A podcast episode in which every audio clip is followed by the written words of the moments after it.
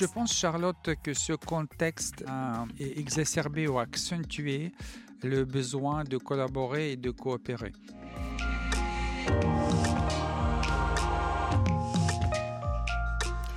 Bonjour Isaac Getz. Bonjour Charlotte. Euh, je suis ravie de vous accueillir ici. Bienvenue sur Way.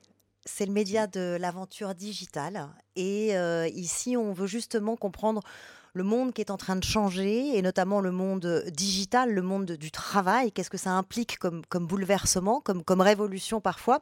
Et vous, votre combat, c'est justement celui d'une autre entreprise. Euh, vous allez nous aider à comprendre euh, pourquoi une autre entreprise, c'est possible, et surtout pourquoi c'est bénéfique. Ce serait une entreprise où les, à la fois euh, les salariés seraient plus heureux et plus productifs. Alors, très honnêtement, c'est ce qu'on souhaiterait tous, hein, en tant que salariés ou, ou entrepreneurs on va essayer de comprendre justement à quoi elle ressemble, cette autre entreprise, avec vous et pourquoi elle est efficace. Alors, vous êtes auteur, conférencier, professeur à l'ESCP. Vous êtes régulièrement récompensé pour vos ouvrages, vos travaux sur l'entreprise. Votre dernier livre euh, s'appelle L'entreprise altruiste. Je le montre ici à l'image, publié avec Laurent euh, Marbaché chez Albin Michel en 2019. Il est acclamé par la presse, tout mmh. simplement. Euh, et euh, votre livre précédent s'appelait L'entreprise libérée. Question toute simple, mais qui ne l'est pas, c'est quoi une entreprise libérée? Merci Charlotte pour toutes ces questions, cette introduction. Alors, l'entreprise libérée, c'est une entreprise qui permet à la majorité de ses salariés euh, de jouir à la fois de la liberté et de la responsabilité complète pour entreprendre toute action que eux-mêmes décident comme étant la meilleure pour l'entreprise. Alors on va voir comment comment c'est possible, mais c'est globalement des salariés qui sont plus autonomes, donc plus heureux. Et pour arriver euh, à, ces travaux, à cette recherche, vous êtes parti d'un constat qui est euh, l'ennui finalement, ou le malheur, euh, l'inconfort des salariés. Il y a des chiffres hein, qui existent. En février 2018, seuls 6% des salariés sondés par l'Institut de sondage Gallup affirmaient être engagés au travail, ce qui paraît étonnant. selon l'INSEE, 9, 5% des travailleurs s'ennuient toujours ou souvent dans leur travail. C'est ce qu'on appelle, on en a entendu beaucoup parler, le bore-out. Euh, l'engagement des salariés, Isaac Getz, pourquoi c'est essentiel? Ben, c'est très simple. Les gens, ils passent la majorité de leurs heures éveillées au travail. Mmh euh, si ils euh, viennent à l'entreprise globalement pour, euh, il y a même une expression française comme ça, faire le minimum syndical, vous voyez, passer le temps, regarder la montre quand est-ce qu'ils peuvent quitter l'entreprise pour vivre la vraie vie, finalement. Et c'est dommage à plusieurs titres. Euh, c'est très regrettable pour eux, parce que mmh. vu le nombre d'heures qu'on passe, euh, finalement, on les perd quelque part, on perd notre vie. Et, et c'est aussi regrettable pour l'entreprise, parce que les gens qui n'ont pas envie, qui vont au travail parce qu'ils sont obligés de bien travailler quelque part et gagner leur vie, c'est normal. Ils sont moins productifs. Que, voilà, hein, bah, ils sont finalement, euh, bah, ils font, ils donnent pas le meilleur d'eux-mêmes. Hein, mmh in fine, ils ne se réalisent pas. Et aussi pour l'entreprise, évidemment, la performance et les, elle est très, très moyenne.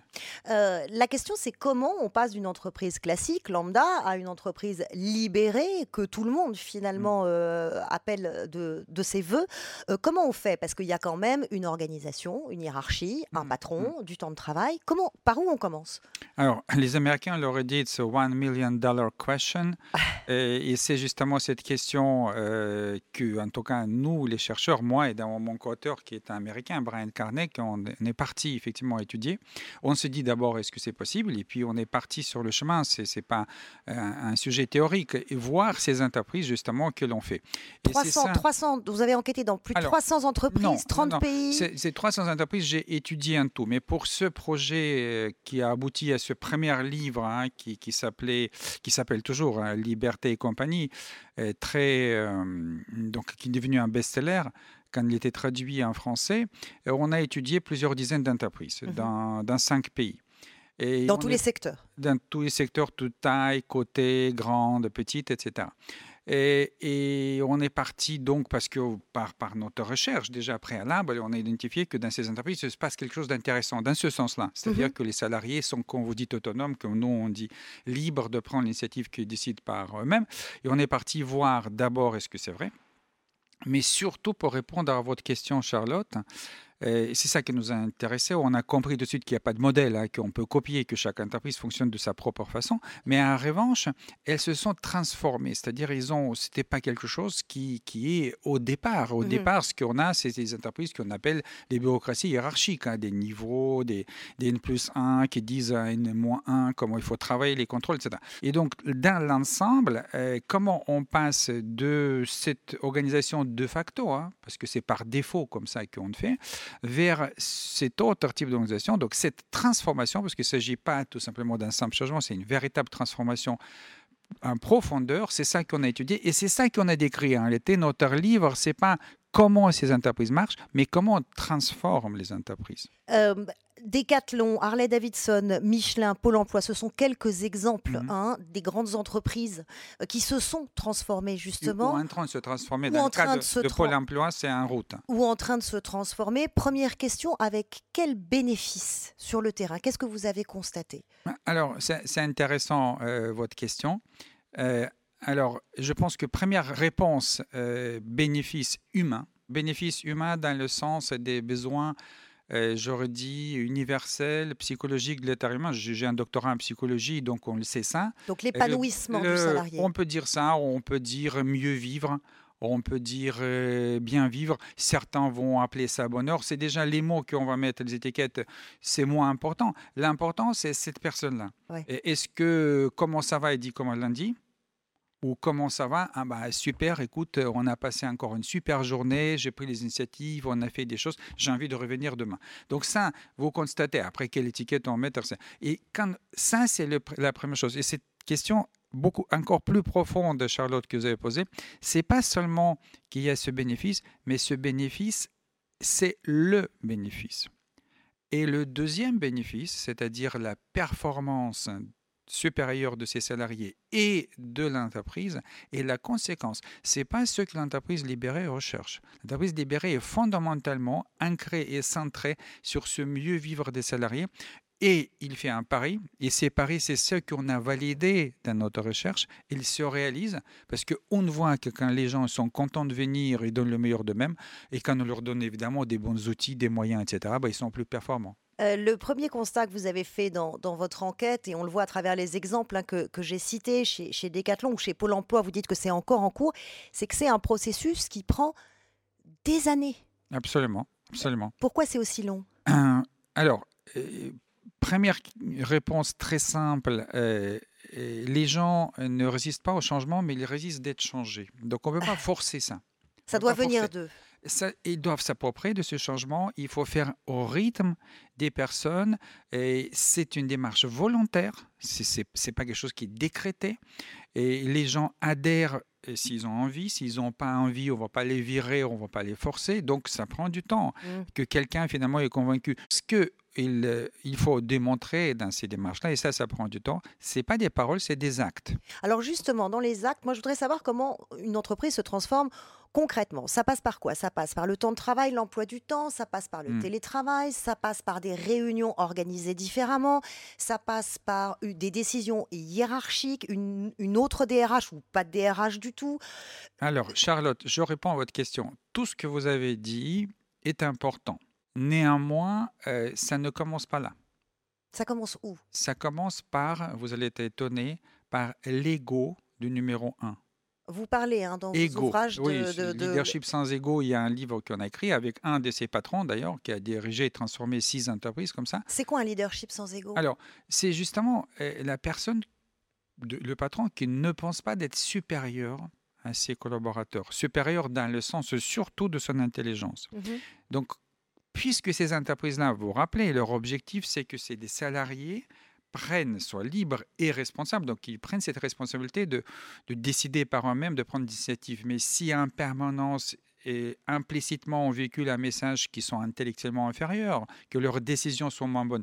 Comment vous voulez qu'ils le fassent? Donc c'est de la schizophrénie. Donc si je vous suis bien, ça veut dire que le patron doit apprendre à lâcher son contrôle, lâcher prise, on lâcher ça, prise euh, pour faire confiance à pour démontrer démontrer cette confiance. C'est-à-dire à partir du moment où, par exemple, il y a un problème, même problème sérieux, il peut-être là une solution, mais il va dire c'est un vrai problème, mais qu'est-ce que vous pensez on devrait faire? Mmh Et même si cette réponse-là n'arrive pas tout de suite, laissez le temps. J'ai confiance, j'ai confiance que si vous prenez un peu de temps, vous allez trouver la solution. Et laissez ce temps-là. Pour ça, vous imaginez qu'il faut ne pas penser que moi, numéro un, j'ai toujours la meilleure solution et, je l'ai tout de suite sur place. Hein. Donc, il faut faire le travail sur soi-même. Cette transformation sur soi-même, quand je dis abandonner son ego, lâcher prise, pour beaucoup, ça a demandé un travail. Pour résumer très simple, quelques-uns étaient ce qu'on appelle humbles, donc ils ne devaient pas faire travail. Mmh La majorité ont travaillé avec des coachs mmh. et certains ont travaillé avec des psys. Euh, prenons l'exemple de la digitalisation, qui est une question importante parce que c'est la transformation majeure des entreprises depuis euh, plusieurs années. On est en plein dedans. cette transformation de l'entreprise libérée, elle passe, ça va de soi, elle passe par la digitalisation. Ça veut dire quoi? Ça veut dire que euh, puisqu'un salarié est autonome et responsable, il peut aller jusqu'au choix de ses propres outils digitaux, par exemple? Absolument. Alors là, c'est le cœur. Alors, est-ce que c'est les outils digitaux ou d'autres outils d'ailleurs hein? euh, euh, si on fait confiance à quelqu'un, si on l'a recruté parce que c'est un professionnel, il a son métier, il sait ce qu'il y a à faire. Dans ce cas, on lui demande comment tu proposes et de quoi tu as besoin pour t'organiser au mieux? Donc, dans cette organisation-là, il peut proposer de, par exemple, d'acquérir tel autre outil, maîtriser tel autre outil, faire telle autre formation. Et oui, mais si chacun arrive avec son propre outil, c'est le ah, bazar. là, là, vous partez déjà vers un autre sujet, c'est comment on coordonne C'est ça. Alors, euh, attention, hein, Charlotte, implicitement, dans l'entreprise, et même explicitement, en classique, il y a un chef qui coordonne Quand même. Il n'y en a pas un chef, hein, il y en a dix chefs. Ouais. Vous avez un chef hiérarchique, après vous avez évoqué RH, achat, etc. Il faut coordonner avec chacun de ces chefs-là. Mhm. Moindre mouvement, du coup, personne ne bouge, attention. Hein. Ou on ne bouge, mais trois ans après. Ici, effectivement, tout le monde peut bouger, mais comme, attention, ils sont dans la confiance, mais ici aussi, il y a d'autres valeurs comme respect, par exemple, et considération. Je ne vais pas faire quelque chose, par exemple, moi, si on travaille ensemble, que peut impacter vous, Charlotte, et votre travail. Donc, avant d'agir, je vais venir vous demander et dire, moi, je pense faire ça, mais toi, qu'est-ce que et tu on va se concerter pour mettre en place, par exemple, une stratégie euh, digitale euh, Vous allez me ensemble. dire, modifier un petit peu, et là, ça va aller pour moi. Mais si tu vraiment fais comme ça, ça va poser des problèmes. Donc, en tout cas, on, on, on est en permanence en dialogue. On n'est pas d'un conflit d'intérêts. Alors, vous allez plus loin avec l'entreprise euh, altruiste, ce livre euh, co-signé hein, avec Laurent Marbaché, mhm. euh, dont, je parlais tout à l'heure.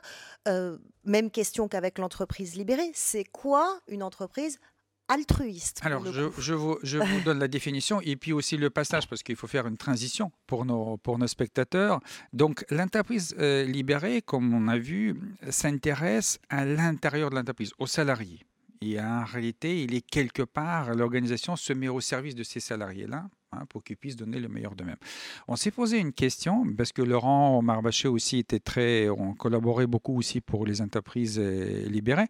On se dit, mais c'est très bien ça, hein, mais euh, où on est ces entreprises par rapport à l'extérieur par rapport aux clients, par rapport aux fournisseurs, par rapport aux communautés locales? Est-ce que là aussi, elles se mettent au service de ses interlocuteurs externes cette fois-ci. Est-ce mhm. qu'il est possible de se mettre au service pour aussi le mieux vivre de ses interlocuteurs? Et, donc, on est parti à la recherche de ces entreprises-là. Et là, c'est une autre dynamique parce que si autant le salarié il est sous contrat de travail, il est là tous les jours, etc., votre client, il peut venir une fois et puis jamais revenir. Hein, euh, donc, comment euh, on transforme les rapports là je termine, hein, les rapports qui ont typiquement sont conçus en tant que transactions économiques vers quelque chose qui va être des vraies relations authentiques. Et justement, les entreprises altruistes, et là c'est la définition, hein, j'y arrive, ce sont les entreprises qui ont décidé de transformer leurs activités de cœur de métier mmh pour se mettre au service inconditionnel de ces interlocuteurs qu'on appelle membres de leur écosystème. Alors, est-ce que, par exemple, vous vous inscrivez dans le mouvement qu'on appelle celui de la quatrième révolution industrielle, qui nous vient des, des États-Unis, cette révolution digitale qui a obligé les entreprises à changer justement leur raison d'être, leur façon de fonctionner, puisqu'elles savent que Mm. chacun de leurs choix a un impact sur la société. Vous vous inscrivez dans ce mouvement-là? Oui, alors c'est, ça va dans cette tendance. Il y en a un certain nombre de tendances hein, qui vont dans ce sens-là. Les, tendances pour définir la raison d'être. Il y a aussi ce qu'on appelle Benefit Corporation. Ça vient aussi des États-Unis, loi Pacte, l'entreprise à mission. Euh, il, y a, bien d'autres. Effectivement, tout ça, ça va dans un sens très spécifique qui euh, euh, quitte euh, ce qu'on appelle l'école de Chicago Milton Friedman. Mhm. L'entreprise n'existe que pour maximiser les profits. Et euh, qu'il y a quelque chose qui est une contribution, la raison d'être, la mission sociale, etc., pour la société dans le sens général de terme, est, est aussi un rôle de l'entreprise. Et maintenant, la grande question, c'est comment ça s'articule à la fois des profits et euh, cette contribution, euh, la valeur sociale. Alors justement, euh, c'est quoi une entreprise véritablement altruiste Parce qu'on a vu Mm. ces dernières années beaucoup de- d'entreprises afficher leur raison d'être altruiste, Mm, mm, euh, communiquer énormément là-dessus. Après, qu'est-ce qui est vrai Qu'est-ce qui est Ah, authentique Absolument. Une entreprise cotée en bourse, par exemple, c'est une entreprise euh, altruiste? Alors, elle peut. euh, nous, nous, on a étudié pour, pour cet ouvrage-là, on était sur trois continents, on a étudié aussi plusieurs dizaines d'entreprises, dont certaines sont cotées en bourse. Euh, C'est pas antinomique. que, euh, non, ça, c'est- c'est- ce qu'on a trouvé, c'est finalement que l'entreprise peut être de toute taille, tout type, tout secteur. Et la question, c'est pas vraiment d'où vient l'entreprise, mais euh, qu'est-ce qu'on fait à l'intérieur? Et ce qu'on a remarqué, je donne un exemple pour être très concret. euh, par exemple, une des entreprises qu'on a étudiées, c'est un, un top labo pharmaceutique de top 20 mondial Mhm. un labo japonais. Et donc, à un moment donné, quand le patron, nouveau président est arrivé, un Naito, et il s'est posé la question, comme ça, il commençait à... Il avait déjà beaucoup de réflexions là-dessus, mais, mais il a commencé à poser la question aux collaborateurs, pourquoi on existe? On lui a répondu, bon, on existe, on, fab- fabrique des médicaments, on les vend. Donc, le japonais, il ne va pas dire non. Mais il dit, OK, merci, aïe, aïe, et puis il a reposé la question, a posé jusqu'à quelqu'un qui dit, mais mais on existe pour soulager finalement la souffrance de nos patients et de leurs familles. Mhm. Et là, elle a dit aïe, aïe plusieurs fois. Et puis, il a validé avec d'autres et ça a modifié donc finalement la finalité. Donc, c'est devenu la raison d'être de l'entreprise. Et je, je- juste, j'ajoute, c'est très important ce point-là, tout étant une boîte cotée, quasiment à 100%, Ouais. sans parler ou modifier des statuts. Pour le moment, c'est en 1990. En 2005, ils ont dit que finalement, on existe pour ça. Et donc, les profits, c'est pas la finalité de l'entreprise, c'est la conséquence. Dans l'AG, l'AG de l'entreprise cotée, avec des milliers de personnes, il a proposé la modification des statuts pour enlever de paragraphe 1 que l'objectif de l'entreprise est maximiser les profits et le remplacer, soulager la souffrance des patients et de leurs familles. Et ça a été voté de souvenir par 75% des gens. Et donc, dans cette entreprise-là, vous n'allez pas trouver le profit comme objectif, mais c'est écrit quand même que si on fait tout pour réaliser notre raison d'être, on va être une entreprise profitable. Mais c'est juste un pari, une conviction. Voilà comment ça a fonctionné pour ce cas-là. Une entreprise avec une raison d'être, une entreprise profitable, le curseur, il est difficile à mettre. On a par exemple les enjeux environnementaux Mhm. et vous avez des fabricants de voitures électriques, par exemple. Mhm. Euh, nous, en tant que consommateurs, on est content d'acheter une voiture électrique. Euh, des entreprises qui, euh, dans le même temps, extraient des minéraux rares en Chine. Mhm. Est-ce qu'il n'y a pas là un paradoxe? Alors, il y a beaucoup de paradoxes euh, et dans ce cas-là, Charlotte, absolument ce que vous avez évoqué, mais il y a beaucoup de paradoxes euh, dans les entreprises euh, qui affichent, disons, des contributions sociales et environnementales. Mhm. Et je pense que la racine, et c'est ça aussi qu'on écrit dans nos travaux, la racine de ce paradoxe, c'est que ces entreprises essaient de courir plusieurs lièvres à la fois. Et tant que le, euh, le lièvre des profits est dans l'équation, ça va toujours importer. Mhm. Et quelque part, vous allez toujours trouver qu'on fait quelque chose finalement par le calcul. En revanche, l'entreprise comme ESAI que j'évoquais et ceux qu'on a étudiés, qui disent on fait tout de manière inconditionnelle pour créer de la valeur sociale, éventuellement environnementale, on arrête de faire certaines choses. Et on va, et on va être, c'est pas quelque chose que c'est du jour au lendemain, mais graduellement, on va arrêter parce que ce n'est pas cohérent avec notre raison d'être. Point. Et c'est pas parce que c'est profitable, c'est pas parce que, etc. Voilà, c'est comme ça. Donc il y a la volonté de certains grands chefs d'entreprise Mhm. euh, de bouger le curseur. Il y a aussi le contexte qui l'impose. Revenons au temps euh, extrêmement incertain et difficile qu'on est en train de vivre en ce moment. Euh, je voudrais avoir, par exemple, votre regard là-dessus. Regardez cette affiche. Mhm. Euh, Alors, je vois pas des détails, je vois commander chez McDo. Et C'est la, la dernière communication de Burger King dont on a beaucoup en- entendu parler. Euh, je, vais, je vais vous lire. Euh, c'est très surprenant. Commandez chez McDo. C'est une pub de Burger King. hein. Commandez chez McDo. On n'aurait jamais pensé vous dire ça. Avec un Whopper, c'est mieux. Mais si c'est un Big Mac, c'est pas si mal. Euh, affiche qui encourage à aller euh, acheter, commander chez euh, KFC, Sushi Shop, Big Fernand et d'autres. Pour vous, c'est un coup de marketing ou c'est l'exemple d'une vraie bascule qui est en train de s'opérer en ce moment, par exemple? Ce que je constate, euh, euh, c'est que vous avez donc appel hein, finalement d'une entreprise de consommer chez les concurrents, c'est ça? Mhm. Est-ce qu'on est dans la bienveillance? Est-ce qu'on est dans quelque chose d'altruiste Ou est-ce que c'est du pur marketing, selon vous? Je, je vais vous donner un autre, peut-être pas répondre directement, mais un autre exemple, c'est-à-dire les entreprises concurrentes, et on parle de, de l'époque de Covid Mhm. aujourd'hui. euh, on n'a jamais pensé que les grandes boîtes de, de pharma vont coopérer ensemble et même partager ce qu'on appelle leur bibliothèque euh, des, des molécules, etc., etc. Tout ça pour accélérer, de, par exemple, la recherche du vaccin. Et c'est ce qu'on voit aujourd'hui. Oui, et oui. Et alors, c'est, parrainé en partie par la fondation de Bill Gates, mais quand même, c'est-à-dire, pas tous les labos ont entré dedans, mais il y en a quelques dizaines qui ont entré et qui ont décidé de s'ouvrir, de mettre ensemble, plutôt que se livrer la guerre, la concurrence, etc. C'est normal, c'est le marché.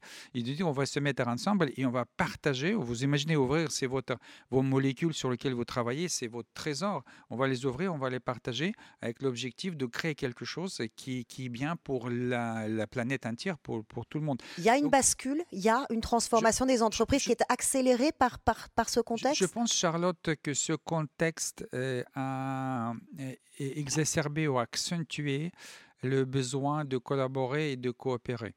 Et, il a montré aussi des fragilités. Euh, je pense qu'on parle depuis très longtemps, ce n'est pas par hasard qu'il y a tous ces mou- mouvements, raisons d'être, la prise à mission, etc., etc. Mais qu'aujourd'hui, les entreprises ont vu qu'il faut franchir le pas et commencer à faire vraiment les gestes et pas seulement communiquer. Hein. Mais on n'a Donc, pas cédé cap. hein. Euh, Vous citiez les labos pharmaceutiques. Euh, je pense à Monoprix, par exemple, qui a décidé euh, d'accueillir, d'ouvrir ses portes et d'accueillir euh, les petits commerçants Oui, euh, ouais, ouais. des- du quartier qui ont fermé leurs portes. C'est bien la première fois qu'on a le monde de la grande distribution qui coopère, Ah, pour reprendre vos mots, avec le monde du petit commerce. C'était deux mondes qui, qui se regardaient en chien de faïence. Il y a, y a- c'est une, une vraie bascule. Moi, moi, je, je- alors, et peut-être, euh, je sais qu'on est dans la, la canon de l'actualité, où on a envie assez rapidement de tirer euh, les conséquences. Je pense que on va voir si ça va s'installer. On va voir si. Vous pensez que c'est un vrai altruisme ou pas Pour reprendre votre modèle. Vous savez, par- on- moi, je lis comme vous beaucoup de choses et parfois, on voit que les entreprises ils disent c'est un moment, euh, mauvais moment à passer et puis on va revenir euh, à nos modes de fonctionnement euh, comme avant. Mais je pense qu'il y aura une prise de conscience, c'est certain. Et je le constate, hein, qu'il y a des entreprises qui disent on ne peut pas revenir au mode de fonctionnement comme avant. Et j'ai constaté, c'est juste encore une petite parenthèse, j'ai publié, on a publié avec Laurent euh, les chroniques dans le Parisien, le Figaro, etc., que pendant le Covid, certains nombres d'entreprises ont commencé à fonctionner selon ce mode-là, euh, qui est un mode altruiste. Et est-ce qu'on va vers une entreprise, ce serait votre rêve, Isaac Mmh. Euh, à la fois libérée et altruiste C'est possible ça? Alors, pas seulement qu'on va, mais on a constaté certain nombre d'entreprises qui fonctionnent déjà sur ce deux registres, hein, et que certains qu'on a connus parce qu'ils étaient les entreprises libérées qui se sont manifestés altruistes. Je vais vous donner un exemple. Vous prenez le tissage hum, des, des charliots. Qui produisent des jacquards. C'est la seule usine dans l'Europe du Nord qui produit encore des jacquards. Et donc, c'est quand même quelque chose de haut de gamme hein, comme, comme tissu textile. Et ils se sont rendus compte, notamment la grande distribution, etc., sont adressés, on n'a pas de masque, on est, on est 17 mars, hein, on n'a pas de masque, est-ce qu'on peut faire quelque chose? Ils ont dit, bah, peut-être, on va faire, ils ont récupéré quelque part les masques en tissu. Vous imaginez, en 48 heures, ils ont transformé leur usine qui produit des textiles différents assez complexes en la fabrication de uniquement des masques qu'ils ont conçus et transformés en 48 heures euh, au rythme de, je crois, 150 000 masques par jour, quelque chose comme ça. Ils se sont consacrés entièrement à ça en les vendant, très important, euh, une, au prix de coût de revient, c'est-à-dire sans faire de bénéfices parce qu'il n'y avait pas de masque en France et parce que certain nombre d'hôpitaux, de grande distribution, etc., c'était leur seule manière de continuer à fonctionner. Donc ça, et, si vous discutez avec le patron Eric Boel, il va vous dire, c'est parce qu'on était l'entreprise libérée qu'il y en avait mmh. des centaines d'initiatives qui ont émergé, qu'il y en a sept. Je donne encore juste une petite précision. Il a dit vendredi, à partir de lundi, vous vous rappelez, il y avait la mmh. loi, si vous ne voulez pas revenir, vous avez le droit de se retirer et, on va vous payer le salaire, vous allez être au chômage partiel. 95% des gens sont revenus. Seuls ceux qui ont resté, c'est des malades chroniques, etc., pour qui c'est dangereux. Donc, et ça, à mon avis, c'est le bénéfice de l'entreprise libérée, que du coup pouvait se mettre dans cette action altruiste de fabriquer au coût de revient les masques qu'on manquait en France donc ça peut coexister. Merci infiniment, Isa Getz, d'être venue nous parler à la fois de cette entreprise euh, libérée qui suppose une adhésion hein, euh, de, tous euh, pour aller dans, ce sens qui est, on l'a compris, profitable à la fois aux salariés et à, l'entreprise. Mais pour ça, il faut un management. sans des, des, entreprises qui ont une raison d'être et qui à l'aune de, de, cette époque troublée et de cette crise, euh, devient une entreprise altruiste. Vous avez employé le mot de coopération, c'est ce qu'on est en train d'observer en ce moment. Merci beaucoup d'être venu nous éclairer sur ces notions extrêmement importantes. Merci de m'avoir invité. Merci d'avoir écouté Way of Trailblazer. Si vous avez aimé cet épisode, vous pouvez en parler autour de vous et dès maintenant le partager. Surtout, n'hésitez pas à nous laisser 5 étoiles sur Apple, Google Podcast, Spotify ou encore Deezer. Et si vous avez le temps, nous serons très heureux de connaître votre avis sur l'émission. Merci encore, merci à vous et à très bientôt.